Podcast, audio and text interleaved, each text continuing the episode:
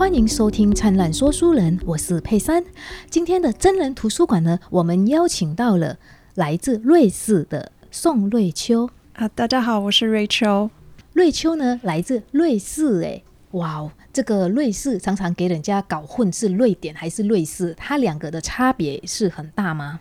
对，没错，就是我常常说我是我来自瑞士的时候，其实过了几分钟，对方就会说：“那瑞典呢？瑞典怎么样？”其实很多人会搞混，但我觉得其实它的差别就是很多人会搞混的原因，可能只是因为音的关系，可能瑞士、瑞典都是“瑞”这个字开头的，所以很容易搞混。但其实是完全两个不同的国家，地理也不一样，除了都是在欧洲。之外，但他们其实没有很近。瑞典在北欧，瑞士在中西欧。哦，所以差的蛮远的哈，一个在北边，一个在中西的地方哈，一个是瑞士，一个是 Sweden。也没错，没错。OK，好哦。想到瑞士的话呢，我就会想到什么，你知道吗？我会想到巧克力、cheese，还会想到手表，想到保险。还会想到阿尔卑斯山，因为有一部漫画由日本人写的那个黑底嘛，海地是不是？是的，我相信可能亚洲人都非常熟悉这个动漫或漫画，尤其是台湾人，我相信可能大家都有印象或有看过，所以大家对于啊瑞士的印象可能也会来自这部。动漫哎，对，好像就阿尔卑斯山超漂亮的，然后那个环境很美啊，很童话故事。是的，而且可能很多日本人他们会去瑞士找真实海地生活的地方，所以其实有些地方他们会说哦，这个是海地住过的，可能小木屋啊，是他的房子，但其实都是假的。然后，但其实他没办法真实的展现我们瑞士。的生活，因为大部分人都住在都市最最多，而很少其实住在山区，可能有三分之二的人口都集中在。都市嘛，啊，所以呢，大家对那个瑞士的一个印象，可能就是，哎，好漂亮的一个风景啊，很像童话故事啊。其实有三分之二的人是住在都市里面的，对，没错。他们的那个阿尔卑斯山，因为瑞士我知道说，它大部分的地区就在阿尔卑斯山。对，是没错，是是。然后我就要说，哦，瑞士的人口其实只有八百多万而已，耶。对，八百多万。但它的土地呢，比台湾还要大一些。呢啊，那这样子，我们台湾两千三百多人，在一个人家八百多人住的比我们更大的地方，难怪那边会住的比较舒服一点了哦。对，其实我来台湾的时候，也是一个我不太习惯的地方，可能因为大家集中在某一个区嘛，我觉得很容易很快就拥挤了，会有一种不舒服的感觉。一开始的时候会是这样子，是，但现在住久了，我觉得。其实反而是我回到瑞士的时候，我会觉得，哦，怎么空间这么大？对，现在变成不叫不习惯，因为台湾虽然小归小哈，只是哦，我们要去 seven 也近呐，啊，要去看海也近，要去看要去爬山也很近，是嘿，就是都很近啊，只是说哎，大家比较急一点。而且我觉得在台湾会有一种一一种习惯是，大家都要一窝蜂的去某一个地方，嗯，所以。所以就是到假日的时候呢，都会塞车，也是高速公路在塞车。嗯，哎，特别是台湾有什么清明节呀、过年呐，哦，到这个时候可能大家都有感受到那个塞车的气氛。对，会。其实瑞秋也在我们的书店，就是灿烂时光东南亚书店有在工作，然后他的身份现在是学生。哎，那瑞秋，我很好奇，是什么样的一个缘故让你来到台湾的？哦，这个故事真的是说来话长啊，不知道要追溯到什么时候？可以追溯到你刚出生的时候吗？哎，可能太远了。但其实我从国中开始学日文，我其实小的时候一直都在学日文，然后很沉迷于日文这个语言。是，然后因为动漫吗？还是漫画？呃，其实是我哥哥非常喜欢看动漫，但因为我们可能会在同一个房间里面，所以其实他们看动漫都是用原文来。看，然后附上字幕，所以即便我没有在看动漫，但我都会听到这些就配音啊，我就会听到日语这个语言，然后会让我很非常的，我觉得它蛮吸引人，嗯，然后我会很好奇它到底在讲什么，然后就这样子就产生了对日文的火花吧，是，然后其实你要想象在这个，因为这个是两千。二零零零年代的。对的时候，其实，在那个时代，你要学日文跟其他亚洲语言并不容易。对，我相信可能台湾不一样，因为离日本很近，会有很多学习日文的资源。但在我的这个年代，在两千年，其实你要学，不管是中文、日文，会比较难一点。对，特别那个时候也还没呃，Internet 就是网络也没那么普遍。是没错。那现在当然不一样了，就是很流行学习不同语言，包含可能日文、中文。等等，韩文这些东亚语言蛮流行的啦，所以其实那个时候，呃，我学习到高中，然后我有一个念头是一直想要去日本，就是我想要一高中毕业休学一年，然后去日本。所以其实如果你跟当时的 Rachel 说你会学习中文，然后你会来到台湾，我会有一点吓到，因为完全没有在我的计划里面，而且你应该也不认识台湾吧。其实我去日本认识了很多台湾人啊，没有，我是说你在瑞士的时候，你那个时候有认识台湾这个国家吗？呃，这个很难讲，因为很多西方人大家都只把他台湾都认为泰国。哦，你是你是说哦，到现在也会也会有这种误会，对，有人会觉得你一提到台湾，其实他们不太清楚那种泰国吗？对对，但我觉得越来越少啦，现在越来越少。对啊，台湾这一次的疫情让台湾的名名字都变成响亮。对，是，嗯，但呃，当时其实我没有打算要去台湾的，所以我去了日本，就是一高中毕业，我我高中的时候就开始存钱，去打工存钱，然后想说只要毕业，我就可以去比较久的时间在。是。日本，然后环游日本，但都是受到我觉得受到哥哥的影响，因为哥哥也就是高中一毕业他就去了日本旅行，所以我就是有一个一个人可以模仿，就是可以可以走他走过的路，可是也很勇敢啊。没错没错，但我觉得因为他都走过了，我觉得其实我不用那么的害怕。嗯。所以后来你就到日本去那边是游学还是去旅游呢？对，所以我到那里是去打工换宿。我当时是想过要不要去这种呃学习日语的语言学院，但我想过可能对我来讲会有一点太贵，而且我怕如果去了可能只能去几个月这样子。但我会希望可能至少要待一年。那因为我哥哥他去的时候，他是透过一种。呃，可以打工换宿的组织，而他的理念可能是你要去这种有机的农场，就是是做农业或渔业，而且有机的，就是你会去这种地方，然后帮忙。你没有钱，你不会收到钱，但至少你有住宿，而且呃吃的也有。所以我想说，那如果我透过这种方式去日本的话，我同时可以在一个当地的家庭生活，同时也可以学到其他的。技能，生活技能啊，然后我觉得是一个不错的的方式啦。哦，我觉得真的很棒哎，一个高中生就可以想到说自己存钱，然后再去国外工作，而且是打工换宿。我觉得这个理念真的很不错哎。啊，后来你真的是到日本哪里，然后有学到日文吗？哦，呃，所以我去日本之前，我大概学了五年的日文。五年听起来很长，但其实我学到一个非常。基础的程度，所以我到了日本，我其实比比较不会沟通，我的沟通能力很低，然后只会讲可能最基础的。一开始去的地方是北海道，那我为什么会选择北海道的原因，是因为我的日语老师、日文老师在瑞士的，他的父母住在北海道，所以我想说，我可以透过先先去认识的朋友，就是有认识的。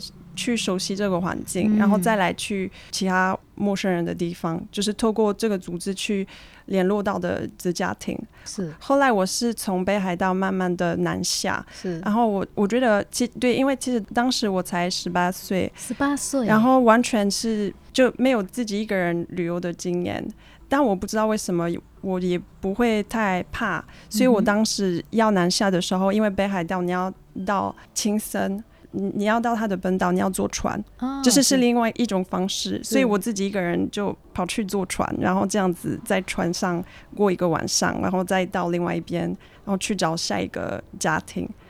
然后我我是这样子，大概环游了十几个地方吧。哇，都去不同的家庭，所以他们做的都不一样。有的是农场，有的是像民宿一样，有的是咖啡厅。反正你到了哪里，其实他的生活条件会不一样，工作内容也会不一样，他的生活习俗会不一样。但你每次到了新的地方，你一定要去适应他提供的个一个环境。哇，听起来就好像真的去冒险哎，而且这个冒险还可以边学习，还可以边体验到各种非常道地的日本人的一个生活。这个如果当游学生的话呢，你可能没办法一个一个的这样去体验。可是像用这个打工换宿，好像也不错哦。对，是，而且又比较省，是不是？对，我觉得它它会让你更省钱吧，因为其实你你到了那里迎接你的人。那个寄宿家庭，他其实要负责你，所以可能你一天要吃的三餐，他要负责。如果他带你出去玩，他也要负责。所以其实蛮，我觉得很省钱。而且就算你没有去实际的去上课，但你你需要沟通嘛？其实看每个家庭的人怎么样，他的个性怎么样，但基本上你一天二十四小时可能都在一起。所以我觉得他会让你的语言进步的突飞猛进啦。我觉得不只是语言，还有生活的经验。对，是没错。哇，那边就是非常的到地。那你这样去一家，大概都去多长的时间呢？我觉得要看，但他会规定你可能去最久。虽然它是有弹性的，你可以跟寄宿家庭的人沟通，但我觉得大概平均要去的话，我的话可能去两个礼拜。嗯哼。然后两个礼拜是最少。是。然后我最久待的话，可能大概一个月。然后，所以这两个礼拜到一个月待在一个寄宿家庭那边。对，我觉得其实最舒适的，我对我来讲，如果要去一个地方陌生的地方，两个礼拜是一个比较能够，就是你待太短的话，你没办法习惯这个环境。但我觉得两个礼拜的话，你大概可以熟悉到这个环境，觉得自己比较自在。因为你去一个陌生的地方，你当然一开始会。不太自在，需要几天去调整，而且你要去熟悉这个人，你你也不太认识他，所以就是要找到一个相处模式。有时候会擦出火花，那这个火花有有时候是好，有时候是不好，因为当然你不可能跟每个人可以相处得来、聊得来，所以其实有时候也会发生问题。但我觉得这也是一个。蛮值得的经验啦，是对。那这样子，你只需要付交通费，然后就是透过那个组织，然后去了解说，哎，这个寄宿家庭，我可以，我可不可以去跟他们联系嘛？是你自己联系，还是组织帮你联系？就是一开始你只要付一个像会员费，他的会员费我不知道现在他怎么样，但在大概我去的那个时候，他只要付大概一千五百欧元台币，台币台币耶。然后就是你付这样子的价钱，你。你有一年的时间可以去看他的名单。嗯哼，要怎么找呢？你先找地区，你想要去哪里？嗯哼，那你在这个地方看有什么样的家庭？是，然后你再看他的工作内容，然后会有人留言嘛？可能因为可能之前去过，他们可以给你一个更真实的回馈，所以就是你可以透过别人留言，而且你想要。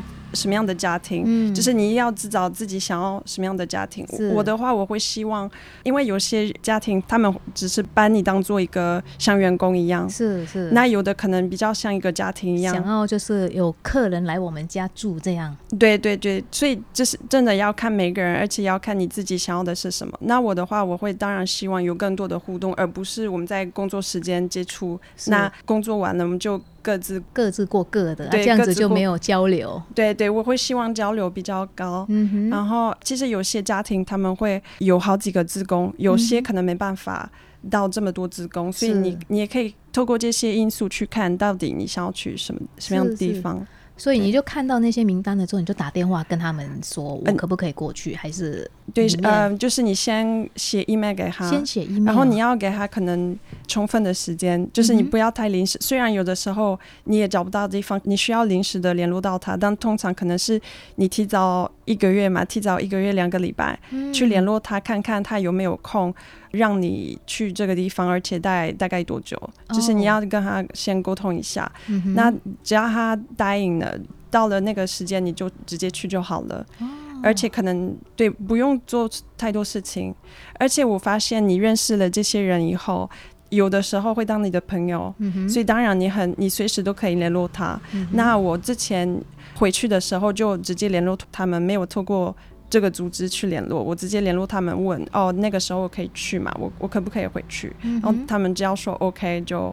就 OK 了，对哇，后来就变成好朋友了，是没错。哦，这样子听起来好像很有趣哦，而且它上面有评价嘛，哈。如果前面有些给了给一些回馈的话，我们就可以读，这样也是可以增加它的安全性。对，因为有时候我们也是会担心呢，他们到底是什么样的一家？没错。而且惊，你知道吗？惊悚片看多了之后呢，就会害怕。呃，是，哎，我觉得没有错，因为我有去过一些非常偏僻的地方。是我当时去的时候，可能只有我自己一个人，就是。除了这个家庭之外，可能一对夫妻，只有我自己一个人。然后我我真的想过，万一发生什么事情，我要怎么逃跑呢？到底要怎么逃跑？因为可能这附近也没有什么计程车，什么都没有，可能是在山上。哦，哦所以我曾经觉得有害怕的时候啦。啊，但后来还好了哈。因从瑞秋现在还可以坐在这里跟我们讲话，应该那个时候有惊无险，是不是？对，是没错。有怕到，但是没有任何事情。通常去当职工的人都是外国人，我觉得比较多，比当地人还多啦。是，当然也会有台湾人，但我觉得我们会当一个网络，因为通常你你去当职工可能。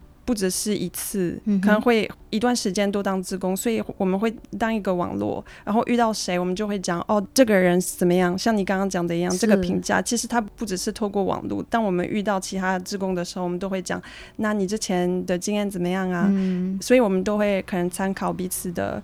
一些经验，对经验跟资讯，嗯，对，啊，他的他的对他所遇到的事情，可以跟他交流一下，这样子也真的是比较提高那个安全性了。对，是是的。哇哦，那这样听起来你的经验非常的丰富哎，而这个打工换术这个部分呢，是只有在日本啊，还是你之前在其他的欧洲的国家也是有这样子做过？呃，其实。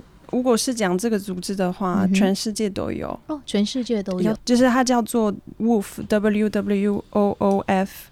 呃，我知道每个国家，如果是欧洲的话，它可能就一个嘛。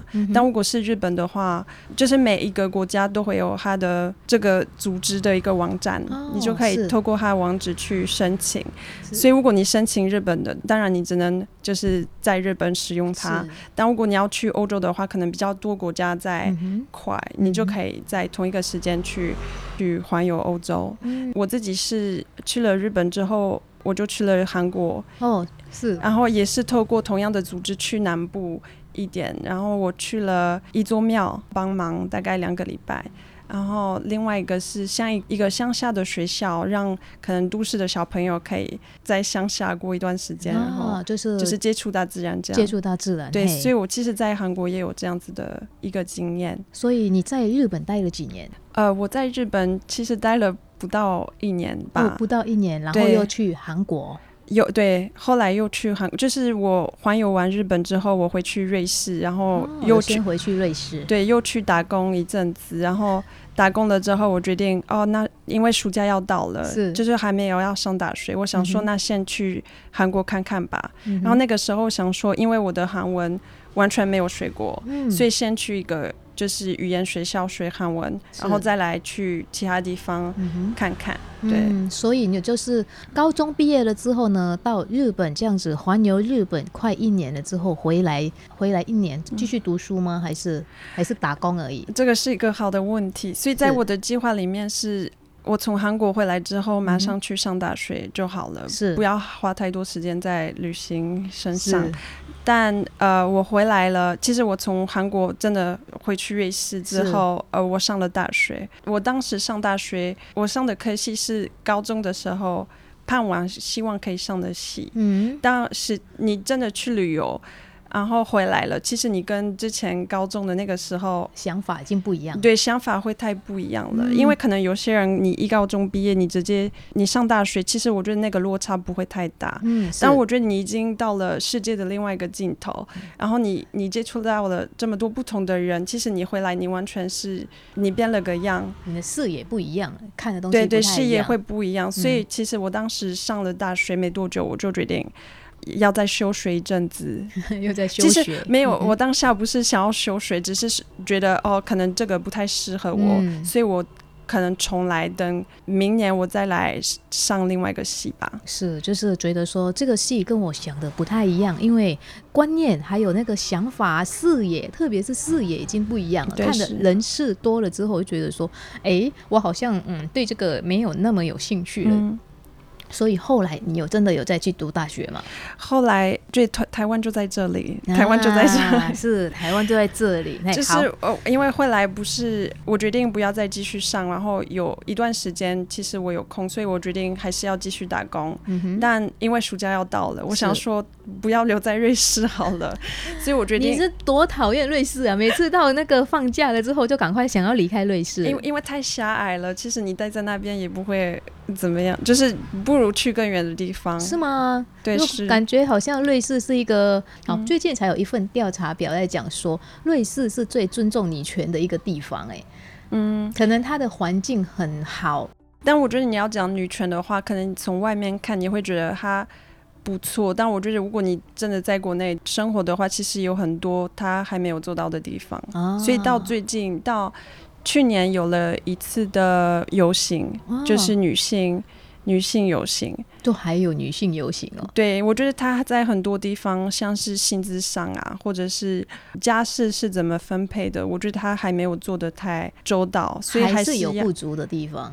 对，也还是有不足的地方，所以我觉得还是要继续再努力，还是就要继续再努力。好，那我们回到他就是暂时不想待在，因为可能待了二十年的一个地方，觉得说啊，这个我想要有新的体验。那后来你是怎么认识台湾的？啊，对啊，刚刚我补充一点，因为你说瑞士很好，就是因为在瑞士旅行很贵，我觉得可能你在国内旅行会非常的贵，所以如果比方说我存了这笔钱，我会觉得不如去更远的地方，因为瑞士物价很高，然后不管是交通工具，或者是你要去某一个地方，你要去旅馆，就待在旅馆，我觉得都很贵，是，呃，你要去餐厅，你要外食也蛮贵的，所以我觉得。那倒不如去国外看看吧，更我会觉得更值得。你可以，你可以待更久，而且不会那么的，对，不会那么的高，是不是？对，是。难道瑞士没有打工换数吗？呃，瑞士也有，我朋友做过，我倒是还没有做。但我觉得现在如果要回去瑞士的话，我会希望可以透过这种方式更更知道我的国家啦。是，这样应该也很不错，因为瑞士其实是一个很特别的地方。一战之后，它就完全都没有发生过战争。其实更早之前，它没有发生过，它也没发生过。对，大概是从，呃，其实从要回到追追溯到可能十六世纪那个时候，从十六世纪就开始没有战争对对，但我觉得如果它没有发生过战争的原因，是因为你要回到它的地理位置。对，因为它在很大的国家的正中间，所以其实如果它采取了某个立场，会让可能对方。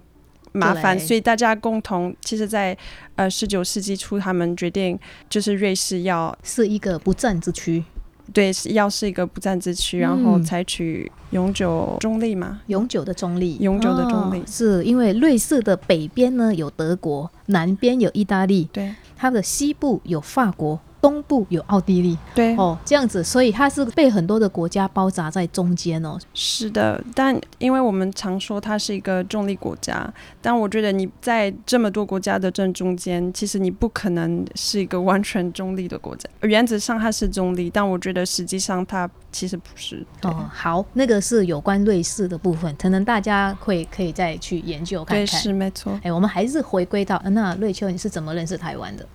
啊，对，台湾是因为其实到了暑假，我决定要回去日本旅行，就是又要再一次的当职工。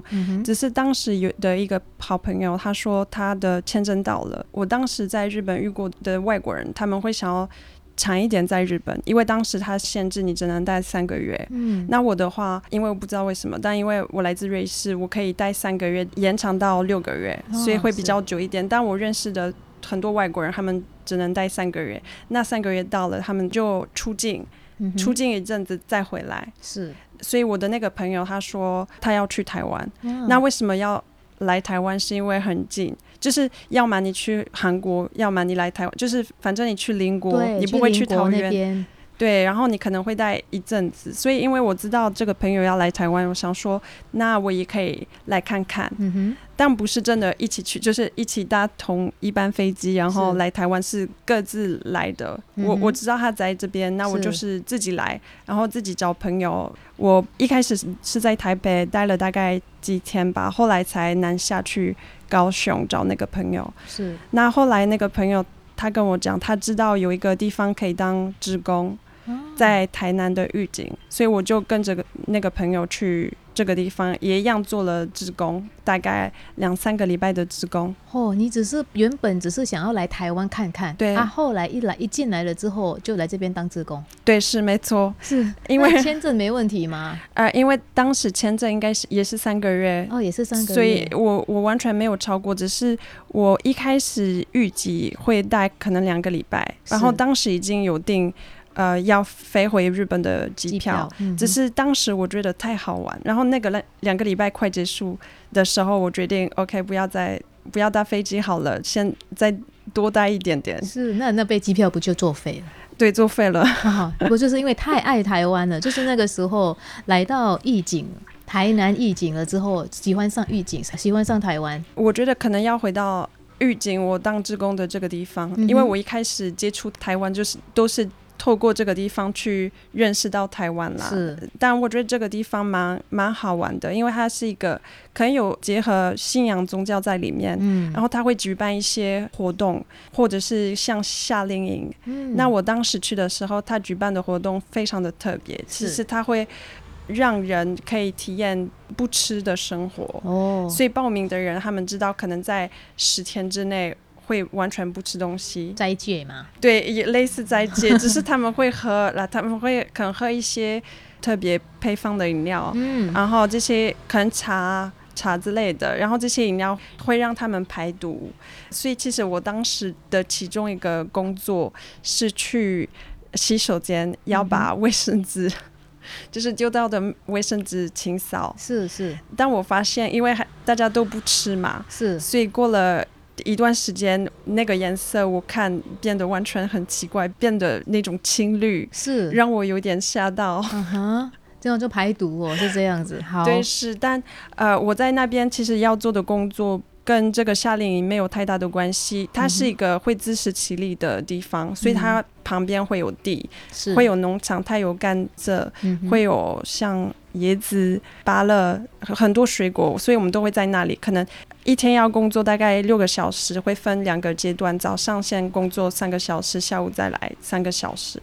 所以我们一整天其实，在农场，然后就帮忙啦。会有农夫，我们就陪伴农夫。农夫怎么讲，我们就我们就帮他做。所以后来，那你在那边待了两个礼拜之后呢？接下来你是怎么样来到？因为我知道你后来在台北念研究所啊，是这那个是又是怎么样的一个机缘？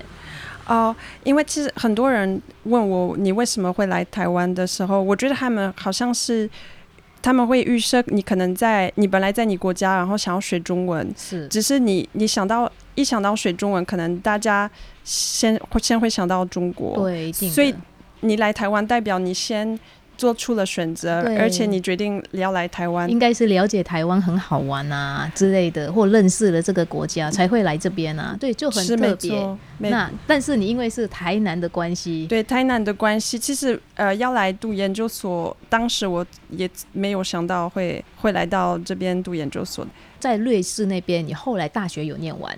啊，对对，后来因为台湾的关系，不是暑假结束了嘛，我决定回去念中文系。是因为台湾的关系，所以你就回去瑞士念中文系。对，跟俄文系，跟俄文系。但因为中文系真的是因为台湾，我想说，哦，我都来这边，我觉得太好玩了，而且认识到了不错的人，我想说。回去再学中文，学学一点中文之后再回来跟大家沟通。因为当时我来台湾的时候，我真的完全不会中文，就是连可能谢谢这些很简单的我都不会。哇，不会中文还可以在台南待了两个星期，可见说语言不一定要会学得很精通，但是就是那个心要真的是有的。对，比手画脚也是可以生活哎、没，我觉得还好啦。我觉得台湾人会英文，台湾人会英文对，会英文，我觉得不会到比手画脚的这个地步，但我觉得也可以这样。嗯，对，所以我决定回去瑞士念中文系。嗯然后后来寒暑假其实放比较久，可能比台湾还要久一点，所以我那个时候就是透过寒假就又来台南，呃，上他的语言课，可能这样子两个月，大概两个月。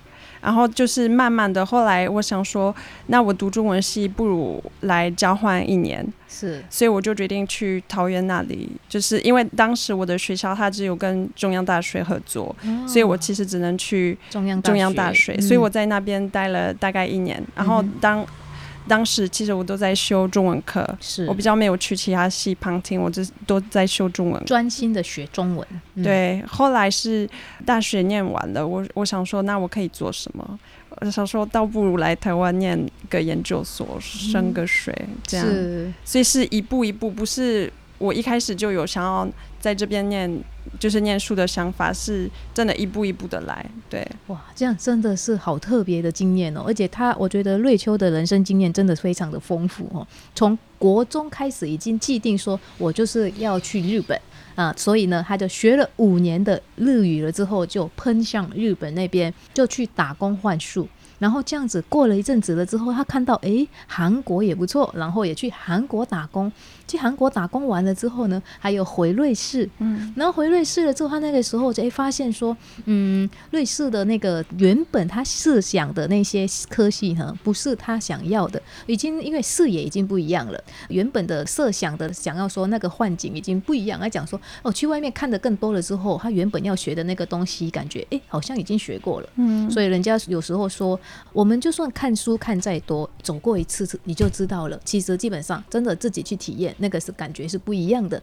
那后来他又想说要回日本，结果他在回日本的机缘下，跟着朋友，就是朋友有来到台湾，他就来到台湾，他也跟着来台湾。来到台湾了之后，原本只是想要签证的关系，所以他需要出国，来到台湾过境而已，结果变成了。就爱上了台湾，爱上了台湾，然后在这边就变成打工换宿一样，然后在两个礼拜了之后回瑞士就开始学中文，对是，哇，这样真的很妙诶。但是呢，哎，来到台湾之后就认识台湾了啊，那所以呢，他后来又就来这边，在一年的当那个交换学生嘛，哈、嗯。嗯在中央大学，哈，在桃园那边又过了一段时间了之后，我想说，反正就在台湾，然后又很喜欢台湾，那就在这边念研究所，嗯，所以就先到这里，因为瑞秋现在是二年级嘛，对我现在是三年级，三年级了，所以来台湾的时间也挺长的喽。是的，嗯，那就是今年是准备要毕业嘛？对，希望可以这学期毕业。这学期毕业也就是这年中。对对，哇，你现在不是在写论文？对是是，压力应该蛮大的论文哇哦哇，这样听起来瑞秋的经验非常非常的丰富吼。我们光从瑞秋的身上就可以看到那种有想学，啊然后有行动力的人。你有很多时候我们会安排很多事情，但有时候你就是没有因为被逼到就不会去做。就好像佩珊，如果那个时候没有被逼到，也不会来台湾。哎呀，就是，但是瑞秋他不是呢，他就是觉得说他有安排了。因为受到他哥哥的影响，还想说那哥哥可以去，那我也想去。我觉得这个是很不错的，由大带小嘛。哦，对但是瑞秋最后一个问题，瑞秋是瑞士人，但是你看起来五官有一点点像东方人，对很多人会问我，不只是在台湾，但在瑞士也会。是。呃，其实我我妈妈是葡萄牙人，啊，然后爸爸是柬埔寨人，嗯那他们都是在瑞士相逢，嗯然后认识，认识。我跟我的哥哥也都在瑞士出生长大，嗯，所以其实对我的轮廓，我不知道别人看来怎么样，但其实不管我在瑞士遇到陌生人，他第一个会问的问题是你来自哪里？他可能会知道我，因为我语我们语言通嘛，法语是我的母语，嗯。所以他们可能会呃去去想，可能你的父母不是来自这边，嗯。那他们会觉得看起来可能像中东或亚洲人，但反过来我来这边，大家会觉得哦，可能就是你是外国人，但嗯。可能有带一点点的亚洲风格，我不知道。嗯。对，还蛮特别的，算是异国恋。然后，而且是从 A 国跟 B 国在 C 国相恋啊，然后现在他从 C 国呢来到了 D 国，他在讲说好几个好多个国家，没错，非常的特别哈。好哦，我们今天就也非常感谢瑞秋分享了他自己的非常精彩的生活理念。好，谢谢悲山。哎，我们谢谢各位听众，那我们在下一集的灿烂说书人见喽，拜拜，拜拜，阿比较多。